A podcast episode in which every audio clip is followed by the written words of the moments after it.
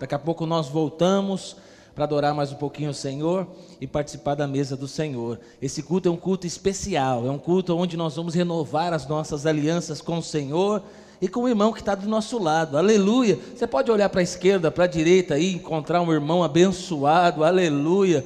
Dá um joinha aí, um sorriso, um graça e paz. Aleluia. É muito bom, né, irmãos, estarmos reunidos como povo de Deus, como igreja do Senhor. Podemos, sabe, buscar ao Senhor juntos, porque esse momento, presta atenção aqui, esse momento é um momento especial. Aonde você estaria se Jesus não tivesse entrado no seu coração e transformado toda a sua vida? Um terreiro de macumba?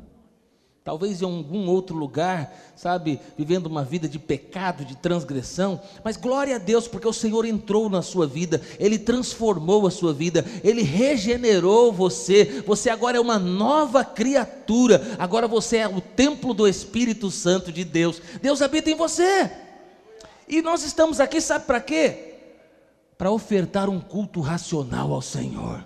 Você não veio assistir uma palestra, você não veio num show, você não veio ver uma boa banda, ainda que essas coisas que pode haver uma boa banda tocando aqui, mas nós estamos aqui para adorar o Rei dos Reis e Senhor dos Senhores. Então quero desafiar você, a, durante a palavra, a ministração, você já vai sentar, durante a palavra, a ministração, você dá glória a Deus, você dá aleluia, você cantar durante o louvor e adoração, sabe por quê? O seu espírito é ativado. Quando o seu espírito é ativado, você vai se enchendo de fé, você vai preparando o seu coração para receber a palavra. A palavra é a boa semente que cai no seu coração, uma terra fértil e tem o poder de transformar a sua vida. Talvez você não vai lembrar de toda a mensagem, mas uma palavra que você receber nessa noite pode mudar toda a sua vida. Então que você esteja preparado para receber uma porção da palavra de Deus. Amém? Quero dar destaque, semana passada não estive aqui, no domingo passado, estava de férias em casa, descansando um pouquinho, aleluia, e com a família, foi muito bom estar lá. Lógico que eu senti falta de vocês, mas glória a Deus por essa equipe, pela vida do pastor Eribilto, que pregou muito bem. Glória a Deus, eu fico em paz e fico muito feliz de ver pessoas que realmente têm o mesmo encargo, o mesmo coração, talvez seja até melhor do que eu. Glória a Deus, é uma equipe maravilhosa, é muito bom estarmos como povo de Deus fazendo a obra do Senhor. Amém? Podem assentar por um instante, glória a Deus. Eu estava lá assistindo, estava lá participando, porque sabe que crente gosta de igreja, né? Se interessa por igreja. E eu vou dizer para você, eu sou sincero. Eu até escuto outros pastores para buscar inspiração, direção, para ver outras pessoas. Às vezes escuto até pessoas que pregam contrário a nós, que creem de forma diferente, até para que eu possa receber críticas e possa crescer. Mas eu vou dizer para você, eu amo ouvir as pregações, as mensagens, está aqui, ver o que Deus faz nesse lugar, é maravilhoso, amém? Você tem recebido a parte de Deus? Hoje é dia dos pais, temos papais aqui? Aleluia, você que é papai, parabéns, seja muito bem-vindo em nome de Jesus. Dia dos pais não é tão glamuroso assim, né? Como o dia das mães. Dia das mães é mais glamuroso, tem mais barulho, tem mais presente, né? Tem mais almoços. Mas glória a Deus pela sua vida se o mundo ele não valoriza os pais, mas nós como igreja, né, nós somos regenerados, nós temos uma nova mentalidade, um novo coração, nós valorizamos os pais. Amém? Glória a Deus. Deu um presente para o seu pai? Almoçou com ele, pagou a conta? Lavou a louça em casa hoje? Aleluia. Se você pisou na bola e não fez nenhuma, fez nenhuma dessas coisas, amanhã você pode fazer. Amém? Honre os seus pais. Os seus pais são bênçãos, são dádivas de Deus. É a primeira, é o primeiro mandamento com promessa honrar pai e mãe para que você tenha vida longa sobre a terra. Infelizmente, muitos jovens morrem cedo e talvez não sabem o motivo por que morrem cedo, porque quebram esse princípio. Desonra pai, desonra mãe. Infelizmente, por desonrar os pais, por desonrar as mães, às vezes eles infelizmente possuem vida curta. Quem quer ter vida longa aí? Aleluia! Então honre o seu pai, honre a sua mãe. Meu pai não está vivo, pastor. Eu quero dizer para você, mesmo ele morto, você pode continuar honrando. Você carrega o nome dele, você carrega o DNA dele, você carrega os ensinamentos. Amém? Glória a Deus. Nós vamos hoje falar sobre o tema que nós vamos falar é o pai do filho pródigo. Talvez nós poderíamos dar outro tema para essa mensagem, o pai pródigo. Está em Lucas 15, verso 11, e nós vamos hoje falar da, do pai pródigo. O pai esbanjador. Aqui Jesus ele vai contar para nós uma parábola.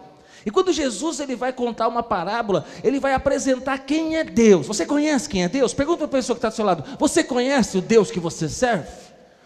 O Deus que você serve é um Deus pródigo, é um Deus esbanjador, é um Deus que te ama, mas Ele te ama sem limite, a ponto de entregar o seu próprio filho por amor a mim e a você. E Lucas 15, verso 11 diz assim: a palavra do Senhor está no multimídia. Lucas 15, 11 diz assim: continuou, Jesus dizendo, ele está dizendo uma parábola. Certo homem tinha dois filhos, quantos filhos? Dois filhos. O mais moço deles disse ao pai: Pai, dá-me a parte dos bens que me cabe. E ele lhes repartiu os haveres. Passados não muitos dias, o filho mais moço, ajuntando tudo que era seu, partiu para uma terra distante e lá dissipou todos os seus bens, vivendo de forma dissoluta, vivendo aí no meio da embriaguez, em meio da orgia, gastando todo o seu dinheiro. Verso 14. Depois de ter consumido tudo, gastou tudo, sobreveio àquele país uma grande fome, e ele começou a passar necessidade. Então, ele foi e se agregou a um dos cidadãos daquela terra, e a este o mandou para os seus campos a guardar os porcos. Presta atenção. Para um judeu, para o tempo que nós estamos vendo, lendo esse texto, que é o tempo bíblico, para um judeu, cuidar de porcos era a última coisa que se fazia. Porque o porco é, era visto como um animal imundo. E cuidar do animal imundo era a última coisa. Qual é a última coisa que você faria se passasse necessidade? A última coisa que alguém faria nesse tempo, um judeu faria, seria cuidar de porcos. E é lá que ele vai parar. Verso 16 diz assim: Ali desejava ele fartar-se das alfarropas que os porcos comiam, mas ninguém, ninguém lhe dava nada. Esse, esse, esse filho mais novo, ele tinha tudo na casa do pai. Ele perde, ele pede a parte da sua herança. Ele vive gastando todo o dinheiro de forma dissoluta. E agora acaba o dinheiro, vem a crise, vem uma pandemia, vem um momento de dificuldade naquele país. Agora ele está cuidando de porcos. A última coisa que ele faria. Agora piorou. A coisa está tão feia que agora ele tem vontade de comer a lavagem de porco. Você tem ideia do que é a comida do porco? Já sentiu o cheiro da comida de porco? Aquela, aquele monte de comida que é azeda, é um negócio terrível. E ele chega ao ponto de querer comer aquela comida, mas ninguém lhe dava nada. Verso 17. Então caindo em si disse: Quanto dos trabalhadores do meu pai têm pão com fartura, e eu aqui morro de fome? Levantar-me-ei e irei ter com meu pai, e lhe direi: Pai, pequei contra o céu e diante de ti. Já não sou digno de ser chamado teu filho. Trata-me como um dos seus trabalhadores. E levantando-se, foi para o seu pai. Vinha ele, ainda longe, quando o seu pai o avistou, o viu, e compadecido dele, correndo, o abraçou e beijou. Diga glória a Deus. Vamos orar a Deus, eu oro para que essa palavra possa penetrar os nossos corações e que ela venha transformar as nossas vidas. Que a tua palavra, que é a boa semente, possa cair nos nossos corações como terra fértil e possa produzir frutos em nome de Jesus. E você diz amém. Essa parábola, então, é uma parábola muito conhecida, eu acredito que você conhece, a parábola do filho pródigo. E muitas das vezes, quando se lê esse texto, muito se fala sobre o filho. O que o filho fez, a atitude do filho, o filho sendo um filho pródigo. Já teve vontade de fugir de casa? Foi o que esse jovem fez. Mas eu quero dar destaque aqui nesta pregação, não ao filho, mas eu quero dar destaque ao pai. Porque mesmo o filho fazendo tudo aquilo que ele fez, o seu pai foi um pai pródigo, foi um pai que estava disponível para receber o seu filho novamente. Assim eu quero dizer para você: é o Deus que você serve, ele te ama. Compreendendo esta palavra, nós vamos ver que o filho mais moço, ele faz um pedido. E qual que é o pedido? Ele pede a sua herança. Ele pede aquilo que cabia a ele, a parte dele da herança. É, o pedido que ele faz não é um pedido simples, não. Porque pedir a herança para um pai, principalmente no tempo bíblico que nós estamos lendo, é a mesma coisa que dizer o seguinte: pai, o senhor está velho, eu ainda que esteja jovem, mas pelo que eu estou vendo, o senhor vai demorar para morrer. Como o Senhor não demora para morrer, divide a minha parte e me dá, que eu quero seguir a minha vida. Então, em outras palavras, o filho pródigo está dizendo o seguinte: Pai, morre. Morre logo. Eu já estou um tempão esperando a minha parte. Eu já estou um tempão esperando a minha, a minha, a minha herança. Mas como o Senhor não morre, então partilha, me dá os bens que me cabem. O que o filho pródigo está fazendo aqui é uma atitude de grande desrespeito com o pai. É uma atitude de grande desrespeito com, com a sua família. Talvez você não saiba e você precisa saber. O filho mais velho, ele tinha direito a, a dois terços da herança. 66% da herança ia para o filho mais velho. Um terço da herança ia para o restante dos filhos. Como nesta casa tinha apenas dois filhos, o filho mais velho, fica com 66%, dois terços da herança, e o filho mais jovem pega um terço da herança. O que esse jovem ele pega é um terço de toda a fortuna, um terço de todo o dinheiro. Lembra, o contexto aqui é um contexto rural. Esse pai é um pai fazendeiro. É um pai que tem bois. Alguém aqui tem pai fazendeiro que tem bois, gado? Não tem, pastor. Nós não estamos em Goiânia. Se eu estivesse pregando em Goiânia, um monte de gente ia levantar a mão. Aleluia. Mas em Mauá não tem fazendeiro. O contexto aqui é, fazenda, é de fazenda, é de boi, é de gado. E esse pai era um pai muito rico. Esse pai era um pai que tinha muito dinheiro. E o que, que esse jovem faz? Ele pega um terço de toda a propriedade, de todo o dinheiro, de todos os bens. E o que, que ele faz?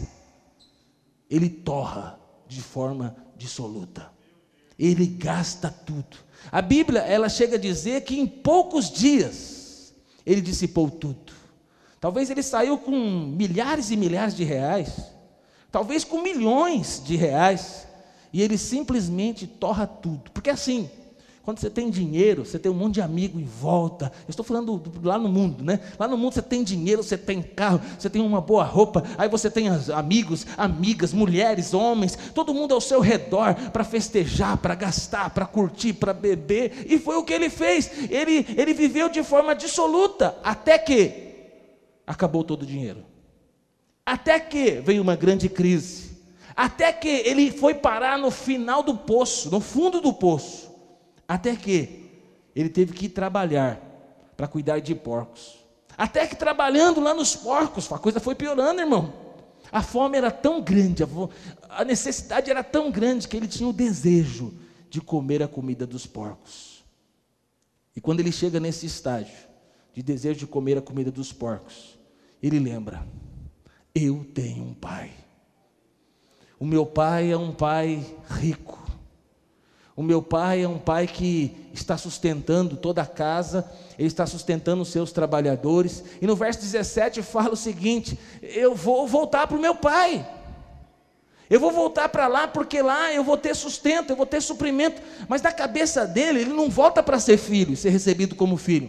Ele volta para ser um dos trabalhadores. É interessante que ele volta na cabeça dele, ele seria recebido como trabalhador, mas ele ainda talvez não tinha tido uma experiência forte como ele vai ter agora, porque o seu pai jamais o trataria como trabalhador, porque ele não era um trabalhador, ele era filho. Eu vou dizer para você: você não é um trabalhador da Igreja Batista Água Viva, você não é um trabalhador do Reino de Deus, você é um filho amado de Deus. Existem pessoas que se distanciam da igreja, local da igreja do Senhor. Existem pessoas que já pediram a sua herança e foram embora. Talvez eu vou mais fundo, talvez tem gente aqui dentro fazendo as contas. E vendo qual é a parte, calculando qual é a parte do rebanho, calculando qual é a parte financeira para cair fora. Eu, eu, eu, costumo dizer o seguinte para as pessoas que caminham mais próximo, eu costumo dizer o seguinte: a primeira, o primeiro passo para a gente caminhar nessa estrada do filho pródigo é o seguinte: é a falta de gratidão. Quando eu passo a não ter mais gratidão no meu coração por quem é o meu pai, pela casa que eu estou, com as pessoas que eu estou caminhando, quando eu começo a ter ingratidão, quando eu não reconheço que as pessoas que caminham comigo, as pessoas que estão acima de mim, a empresa que eu estou trabalhando, quando eu não vejo a empresa, o meu chefe, as pessoas que estão do meu lado como presente de Deus, Eu começo a achar que essa empresa está me consumindo demais.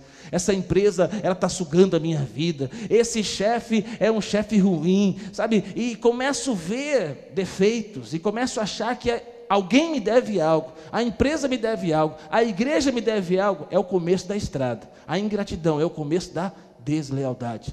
A ingratidão é o começo de você pegar as coisas, fazer a mala e ir embora. Foi o que o filho pródigo fez. Mas eu tenho uma má notícia as pessoas que fazem isso, elas vão ter que aprender a dura, duas, du, duras penas, que não é dessa forma que faz as coisas, que não é dessa forma que se resolve as coisas. As pessoas às vezes fazem isso, quebram a cara. Se tiverem coragem de voltar, tanto Deus quanto a igreja local estará de braços abertos para receber aqueles que se distanciaram do propósito, da casa, dos caminhos do Senhor. Aqui nós vemos que o filho mais novo, ele ansiava em voltar para casa, passou a ter o desejo, mas mais do que ele, o pai estava esperando, o pai estava aguardando. Por quê? Porque esse pai é um pai maravilhoso. Por quê? Porque esse pai é um pai de amor. O que Deus é para você? De que forma você enxerga Deus? Talvez você pode estar aqui nessa noite e ver Deus como um, um ser intocável alguém muito distante, alguém que, sabe, você se dirige a ele de, de, muito formal, alguém muito distante, porque uma coisa é o respeito, uma coisa é o temor, mas tem gente que tem medo de Deus. E tem pessoas que têm medo de errar e tomar uma cacetada, uma paulada na cabeça de Deus. Talvez porque o seu pai foi alguém assim, alguém ausente, alguém muito duro, alguém que não te amou, alguém que não te abraçou. Vou dizer para você, hoje é dia dos pais. E por isso até nós estamos pregando essa mensagem. O diabo, ele veio para roubar, matar e destruir, mas o Senhor Jesus veio para dar vida e vida e abundância. Quantos homens nós temos aqui? Eu vou tentar de novo. Quantos homens nós temos aqui? Oh! Homem de Deus, você foi chamado por Deus para ser o representante da sua casa. Você vai ser aquele que vai trazer o sustento, você vai trazer o suprimento, você vai ser aquele que vai guardar a sua casa, você vai ser aquele que vai dar direção. Então, quando os meus filhos, que eu tenho muitos defeitos, irmãos, eu posso parecer muito legalzinho aqui em cima, mas vou dizer para você, tenho muitas falhas e defeitos, como você tem também. Minha esposa sabe mais do que ninguém, meus filhos também sabem. Mas eu tenho que tomar cuidado, sabe por quê? Porque quando eu falo para os meus filhos que Deus é Pai, a primeira coisa que vem na cabeça deles sou eu.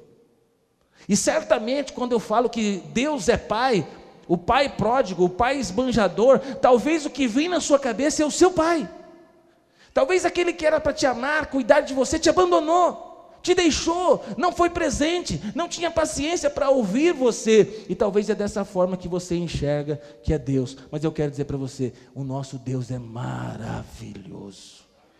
O nosso Deus, Ele não está armando, esperando você fazer algo de errado para fazer algo ruim com você, não. O nosso Deus, Ele está pronto para te receber, independente do que você está vivendo, viveu até aqui. Deus, Ele está pronto para te colocar de novo, para viver o propósito dEle.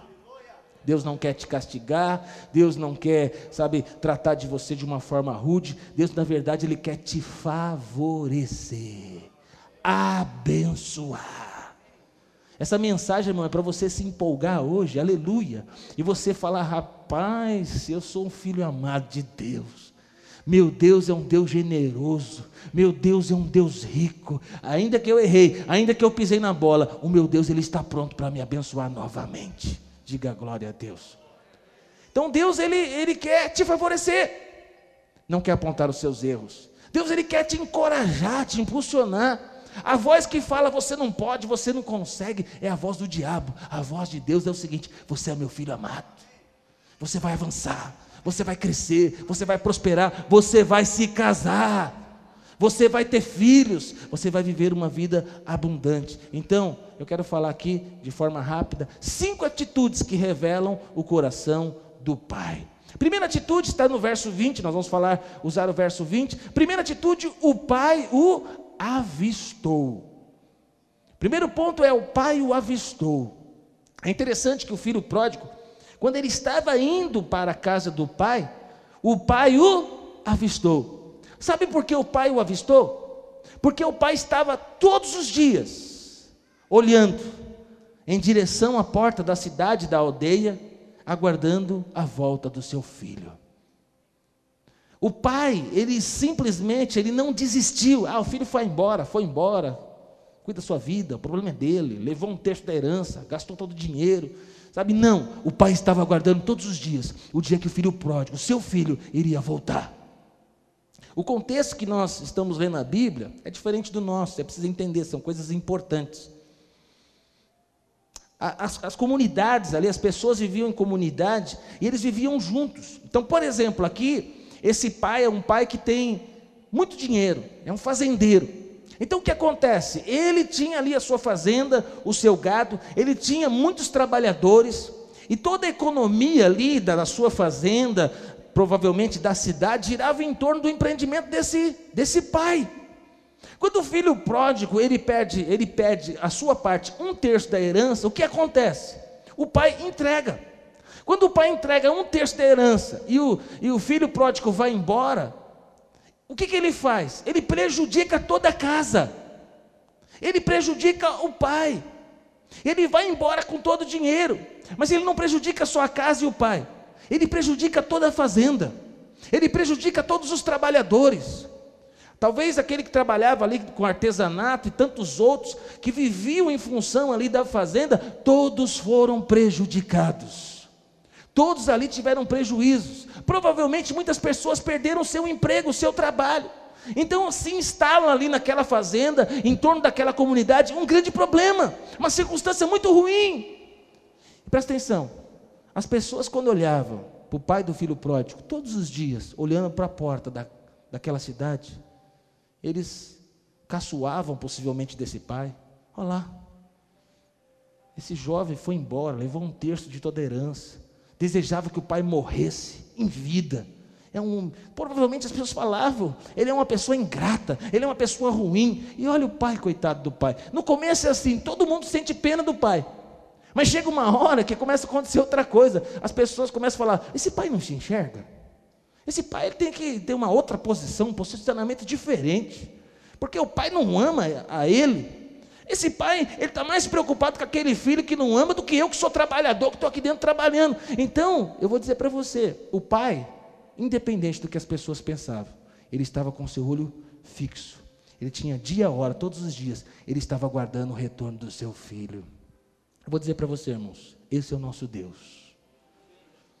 Às vezes nós erramos, nós falhamos, tem pessoas que estavam aqui não, não estão mais. Conhece pessoas que serviam ao Senhor do seu lado e não estão servindo mais? Vou dizer para você, Deus está aguardando o grande dia do retorno dessas pessoas. Se você está me ouvindo hoje ou qualquer momento na internet, eu quero dizer para você, hoje é o dia de você retornar para a casa do Pai.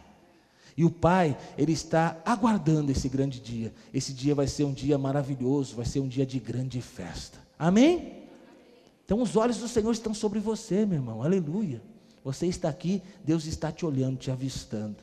Aqueles que saíram, Deus está aguardando o grande dia do retorno. Segunda atitude. Primeira, o pai, ele avistou, ele viu. Segunda atitude, o pai se compadeceu. Porque o pai podia ver, mas seu olhar podia ser os olhos como chama de fogo. Podia ser o olhar consumidor, olhar da ira, olhar da indignação. Já sentiu indignação no seu coração? seus olhos já teve os olhos como chama de fogo? Esse podia ser o olhar do pai, mas presta atenção, esse não foi o olhar do pai. O, pai do, o olhar do pai é um pai de compaixão. O pai ele passou por circunstâncias que o fez parecer ridículo. Ele perdeu dinheiro, provavelmente ele perdeu amigos, provavelmente ele perdeu trabalhadores, provavelmente pessoas falavam mal dele. Provavelmente pessoas aconselhavam ele diferente, desiste desse filho, desiste desse menino, ele já levou a herança. E o pai falava: Não, uma hora ele vai voltar, eu estou aguardando o retorno dele. E as pessoas talvez diziam: Não, se ele voltar, ele não pode ser recebido, ele não pode estar no nosso meio. Mas presta atenção: quando o pai avistou, a primeira coisa que aconteceu no seu coração, ele se compadeceu. Porque o coração de Deus é um coração cheio de amor. O pai em nenhum momento trouxe condenação. O pai em nenhum momento trouxe peso. O pai em nenhum momento, sabe, quis olhar para o filho para destruir com um olhar de ira. Eu quero olhar para dizer para você, Deus olha para você com um olhar de compaixão. Quando eu erro, você erra. Quando nós falhamos, quando nós pisamos na bola, Deus ele está vendo. Mas o seu olhar é um olhar de compaixão. O seu olhar é um olhar de amor. E o pai é tão maravilhoso que ele estava disposto a dar tudo de novo. Porque presta atenção, tem que fazer conta, irmão. Quem é bom de conta aqui? Aleluia. Quem, quem, quem quer receber uma herança aí? Aleluia. Quem quer receber herança? Quem não quer receber, Senhor, de novo, Senhor, tira uma foto aí no céu. Quem quer receber uma herança aí? Aleluia. Glória, ah, melhorou, glória a Deus. Então você imagina, vamos colocar você agora na situação. Você agora é o filho mais velho. E aí tem um filho mais novo. E aí o seu pai tem um milhão de herança, ou talvez até mais. Mas vamos pegar um milhão aqui. E aí o filho mais novo, o seu irmão, ele pede a, ele pede a parte da herança. Então, ele vai pegar a parte da herança dele, ele vai pegar um terço. Um terço de um milhão, quanto que é? 333 mil, é isso? E ele pega esse 333 mil e desaparece, cai no mundo bebida, mulher, cachaça, balada, boate. É isso que ele faz. Em pouco tempo, ele perde tudo. Ele está trabalhando, ele tá virou um morador de situação de rua. Ele está comendo a comida do restaurante estragada na rua. E aí, quando ele já está comendo coisas até terríveis e piores, ele lembra do pai. E aí, agora ele decide voltar para casa.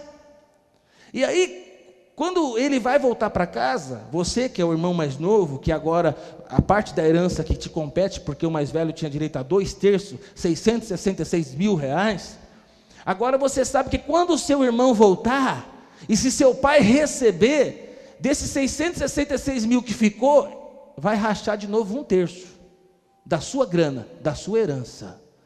Pergunta: como você se sentiria vendo seu irmão voltando e seu pai olhando de longe, esperando. Primeiro, seu pai esperando todos os dias o retorno dele, e você olhando para a sua herança que é rachar de novo. E aí, o seu pai agora que olha todos os dias, ele chegou, seu irmão. E seu pai agora, ele se compadece dele, o coração, um coração cheio de amor. Irmão, como que você está se sentindo? Pastor, estou bem para caramba, pastor. É, que maravilha, vai dividir herança de novo, ele vai ter todo o espaço, ele vai ter todo o glamour. O pai vai colocar uma roupa nova, o pai vai colocar um anel no dedo. Está vendo como, é, como você se sente? O irmão do filho pródigo, rapidinho, é o que está acontecendo aqui. Esse pai podia simplesmente dizer: não, você não merece mais. Você desestabilizou a casa, você complicou a nossa vida, você atrapalhou a questão da nossa fazenda. Você comprometeu toda uma cidade por causa da sua decisão equivocada. Mas o pai não pensou nada disso. O pai simplesmente olhava todos os dias e quando viu esse menino, ele se compadeceu. Irmão, tenho certeza que você já pisou na bola pra caramba. Já fez bastante coisa errada. Mas esse aqui ganhou de você. E mesmo assim, o pai estava aguardando e mesmo assim o pai se compadeceu. Deus te ama. Terceiro, Terceira atitude. O pai avistou, o pai se compadeceu. Terceiro, o pai correu. Na Bíblia, existem palavras que são usadas para corrida, e existe uma corrida que é aquela corrida mais lente, lenta e constante, que é aquele trotezinho. E na Bíblia também existe, no original, a corrida que é aquela largada explosiva, aquele tiro de 100 metros, aquela corrida rápida, é tipo assim que, nós, a gente corre na academia, viu? Aleluia. Oh, aleluia. Não é, não é assim não, mas vamos lá. Estou tentando animar a coisa aqui. Qual você acha que é a corrida que o pai correu? A corrida lenta ou a corrida rápida? A palavra usada aqui é essa explosão do tiro de 100 metros. É o pai correndo de forma rápida, acelerada. Aleluia. Mas é interessante que o pai, ele corre de uma forma explosiva em direção do filho, mas lembra, o pai é um senhor, o pai é um ancião.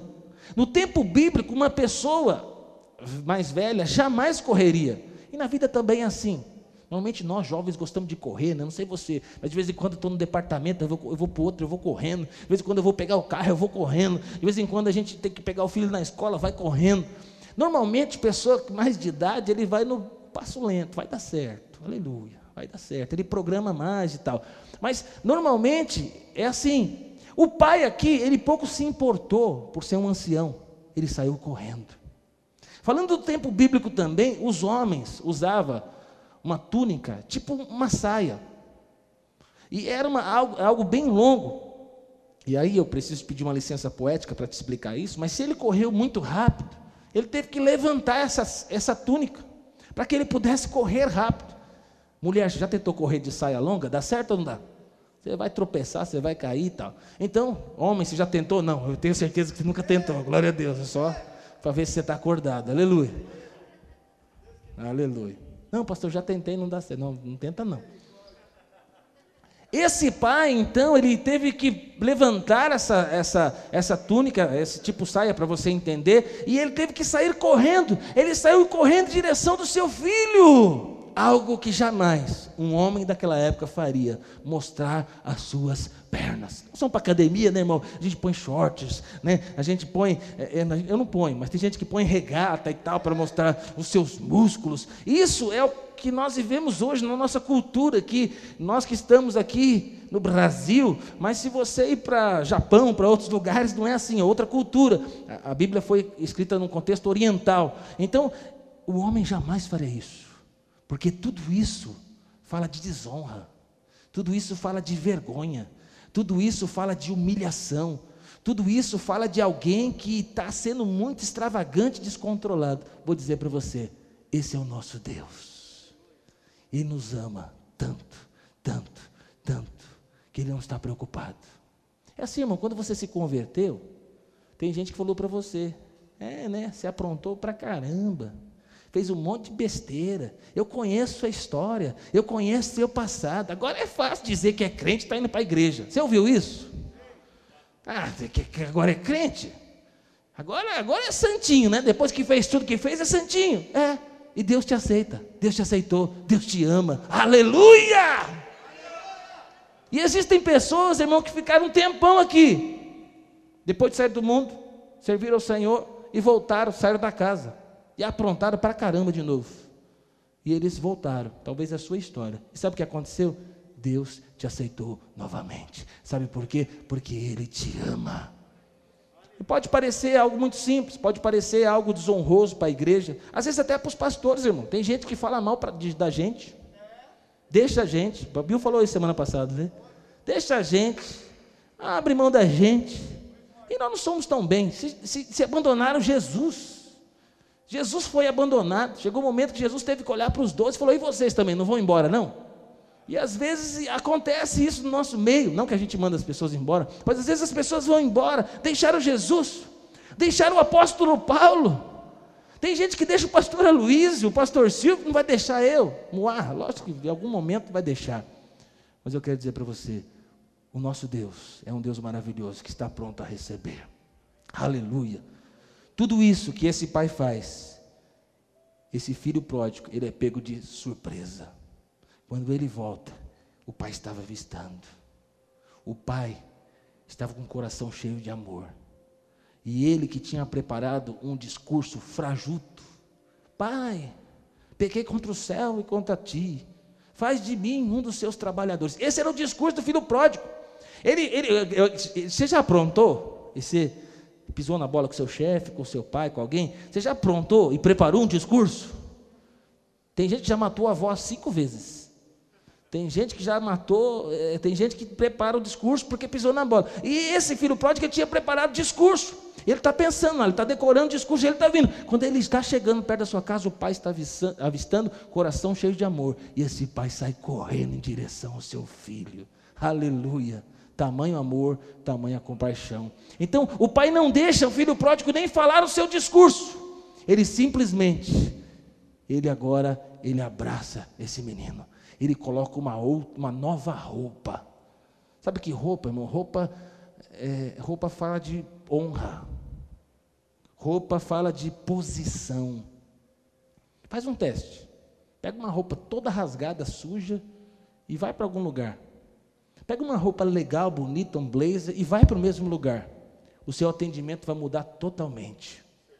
Quando o filho pródigo ele está chegando, o pai fala: opa, você está todo maltrapilho, rasgado, sujo, fedendo. A sua roupa é uma roupa de um morador de rua, a sua roupa é, é uma roupa de alguém que cuida de porcos. Mas você não é esse, você é o meu filho. E como meu filho, eu vou colocar em você uma nova roupa. E como meu filho, eu vou colocar um anel no seu dedo para falar de que você tem uma posição de autoridade. E mais do que isso, como meu filho, nós faremos uma grande festa, porque você voltou para casa. A posição foi restaurada. Eu lembro aqui, de forma prática, um dos casos de uma pessoa que saiu da rede uma vez. Era um jovem, gente boa, de Deus mas ele aprontou. Ele falou que ia para um lugar e foi para o rodeio. Na época tinha muito rodeio. E lá ele se engraçou com uma menina bonita. E ficou com a menina e fez tudo que tinha direito. Engravidou a menina. E, e ficou com ela lá tal. E aí ele era um líder frutífero na época. É o Douglas Greco. Hoje ele é pastor. Estou dando nome para você. Aleluia. E aí ele foi e ficou no mundo. E deixou a gente. Um, alguém muito abençoado. E aí sumiu. E aí seguiu a vida dele. Mas um ano depois, depois que a criança já havia nascido, já estava pequeno, um dia sem marcar nada, ele apareceu na minha casa. Loucura. Ele, não, ele não tinha nascido não, estava para nascer a criança. A Érica estava com a barriga enorme. Ele chegou na minha casa, pastor, minha vida está destruída, errei, tomei decisões erradas, falou um monte de coisa lá. E nós o recebemos na casa, oramos por ele. E aí marcamos para ele vir um dia, a gente tinha reunião toda semana, marcamos, né, pastor Edebilto, uma reunião. Só que, irmão, nós falamos que ele ia vir para se retratar de tudo que ele fez. Quando ele chegou, nós tínhamos armado uma grande festa. Quando ele entrou, ele, a esposa, eu acredito que ele já estava pensando no discurso, né? Pisei na bola, pequei contra o céu, contra a terra, contra ti. Quando ele entrou, irmão, quase que caiu do, do, das pernas, quase que a mulher teve o filho. Nós fizemos uma grande festa. Aleluia. Vou dizer para você, quando as pessoas voltarem para a sua célula, quando as pessoas baterem lá na sua casa, guarda o facão, guarda a vara, sabe, receba essas pessoas e faça uma grande festa. Sabe por quê? Os céus, eles fazem, ele faz uma grande festa e nós vamos fazer também. Irmão, eu creio, de forma profética, muitas pessoas que te deixaram, que nos deixou, eles vão voltar. E sabe como nós vamos te receber? Nós vamos te receber com uma grande festa. Nós vamos usar o melhor que nós temos, o recurso que nós temos, o dinheiro, as pessoas que nós podemos ali para trazer para próximo, para fazer uma grande festa. Amém? Este é o coração de Deus. Quarto, o pai o abraçou. A quarta coisa que o pai fez com o seu filho foi abraçar.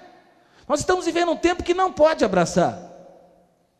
Mas a igreja, irmão, é um lugar de abraçar. Mas não pode, por um tempo. Isso que nós estamos vivendo de isolamento social é muito prejudicial para a igreja. A igreja está sofrendo nesse tempo de, de, de, isolamento social. Mas eu creio que logo, logo a gente vai voltar a se abraçar, se beijar, estar tá junto, estar tá reunido ainda mais. Aleluia. Embora as células já estão funcionando, a igreja, prédio local já está funcionando normal. É interessante que quando nós crescemos, quando nós amadurecemos, nós nos, não importamos com o que a pessoa fez ou deixou de fazer. Um exemplo.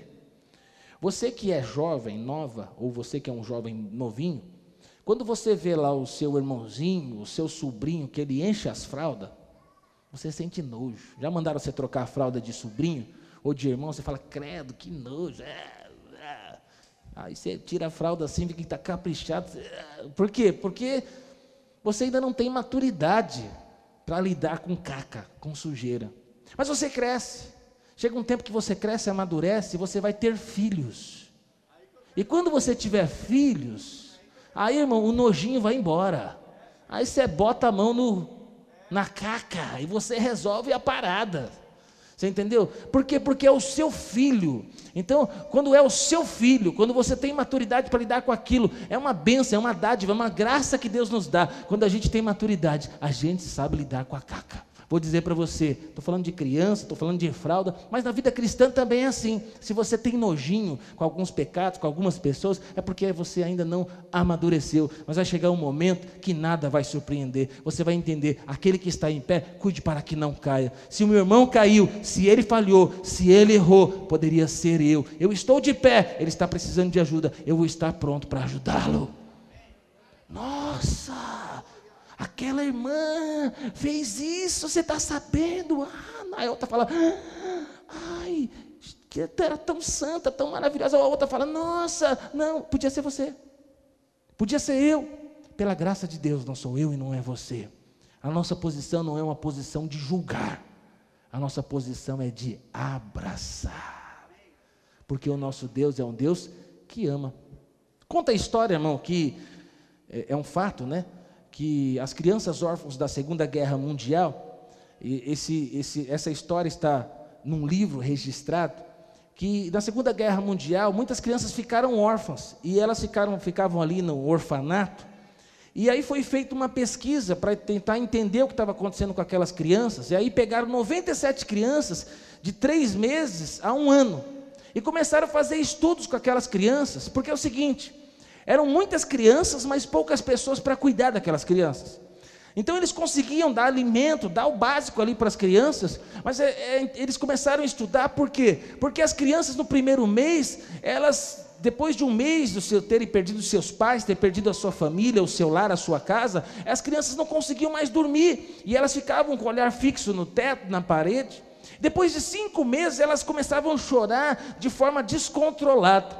No final de um ano, um terço das crianças haviam morrido.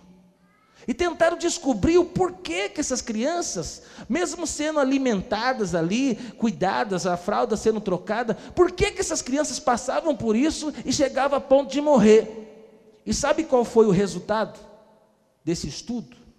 É que as crianças não recebiam afeto, é que as crianças não recebiam carinho, abraço, beijo, conversa, olhar nos olhos que, que eu quero dizer para você? Presta atenção, irmão. O abraçar é importante. O tocar é importante. Você que é mais velho, tem filhos, glória a Deus. Chega uma fase que os nossos filhos falam: sai daqui, não toca em mim. Você vai andar no shopping com os filhos, né? Ele vai andando na frente. Vamos dar, dar a mão aqui e tal. Não, quer dar a mão, não. Entendeu? Vai descer do carro, ele quer sair na frente. Às vezes até dentro de casa, você vai lá, dá, dá aquele abraço, aquele beijo, ele fala aqui não, você não, aqui não é mais não. Mas o abraço, o beijo, ele é importante. Então você pai, você mãe, que você possa expressar o seu amor aos seus filhos. E você, filho, que você possa expressar amor aos seus pais. Amém? Quinto e último, avistou, compadeceu, correu e quinto, o beijou. Tudo isso que o pai fez foi para representar o tamanho do seu coração, do seu amor. A palavra que é usada aqui no original não é aquele beijo daquele beijo que você. Beijo de brasileiro. Beijo de brasileiro nem beija, né? O comprimento do beijo brasileiro é, é falso. Encosta bochecha com bochecha e é beijo. O beijo que o pai deu não é esse beijo falso. E também não é um beijo apenas na bochecha. O beijo que é usado aqui na Bíblia é aquele beijo que fica beijando, beijando, beijando, beijando, beijando, deixa até molhado. Tamanho amor do pai. Como estava o filho? Sujo, cheirava mal, cuidando de porcos, andando no meio da lavagem. O pai, ele vai lá e beija este filho, tamanho amor. Conta essa história também de um pastor conhecido nos Estados Unidos na década de 60, que ele conta que o seu filho ele havia se perdido e ele começou a andar com os hips, é algo muito antigo, você talvez, eu não, sei o que é essa geração hippie da, da, nos anos 60, quem, talvez alguns aqui saibam. E, ele, e o seu filho, ele, de forma é, é, rebelde, ele, filho de um pastor, ele decide agora se rebelar contra a vida. E esse menino agora ele passa a usar drogas, sexo em rock and roll e, e vida louca e tal. E esse pastor, por muitas vezes, ia atrás do seu filho para tentar trazer de volta para casa, para tentar resgatá-lo. Até que uma noite, uma noite muito fria, uma noite muito complicada, o seu pai sai atrás do seu filho e descobre que ele está dentro de um galpão. Ele está dentro de um galpão, e quando o pai vai lá dentro daquele galpão procurar o seu filho, Muitas pessoas, muitas pessoas estão ali naquele galpão e ele passando ali em cima dos corpos, tentando achar aonde estava o filho. De repente, ele encontra o seu filho deitado no chão dormindo. E o pai, naquela situação, talvez com lágrimas nos olhos, ele vai lá e, por encontrar o seu filho vivo, porque poderia estar morto de frio, por qualquer outra coisa, vai lá, dá um beijo no seu filho e volta para a sua casa. Com lágrimas nos olhos, com o coração partido. Passa-se alguns dias, seu filho volta para casa. O seu filho volta para Jesus, o seu filho volta a honrar os seus pais e ele passa novamente a viver uma vida digna. Um dia ele vai testemunhar diante de toda a igreja o porquê ele tomou a decisão de voltar para sua casa, para o seu pai, para sua família e para a igreja. Ele fala o seguinte: Eu fiz tudo de errado. Eu desonrei os meus pais eu desonrei a Deus. Mas o dia que meu pai arriscou a vida dele, por várias vezes ele fez isso, mas da última vez que ele arriscou a vida dele, entrou num galpão cheio de moradores em situação de rua. Ele foi lá, me deu um beijo. Ele achou que eu estava dormindo, eu estava acordado, indiferente, não quis nem olhar para o meu pai. Mas quando meu pai me beijou, virou as costas e foi embora, algo que estava frio dentro de mim aqueceu o meu coração. E ali eu tomei uma decisão: eu vou voltar para minha casa. Sabe por quê? Porque eu tenho um pai que me ama, que me espera. E ao mesmo tempo, ele conseguiu enxergar a Deus, que é um pai que ama. Aleluia. O diabo às vezes quer te enganar, falar que você é um pecador, dizer que para você não tem jeito, dizer que vocês fez coisas terríveis. Às vezes o diabo, ele te colocou numa situação difícil, ou você foi para uma situação difícil. Às vezes você sente que você está vivendo algo não legal. Às vezes você acha que você não vai conseguir cumprir o propósito de Deus, mas vou dizer para você: Deus é o seu Pai e Ele te ama. Deus vai colocar pessoas ao seu lado, na sua vida, para que possa te abençoar, para que possa representar a Deus. E Deus vai usar a sua vida para poder abraçar outras pessoas e para poder representar a Deus e amar outras pessoas. Gostaria que você se colocasse de pé agora.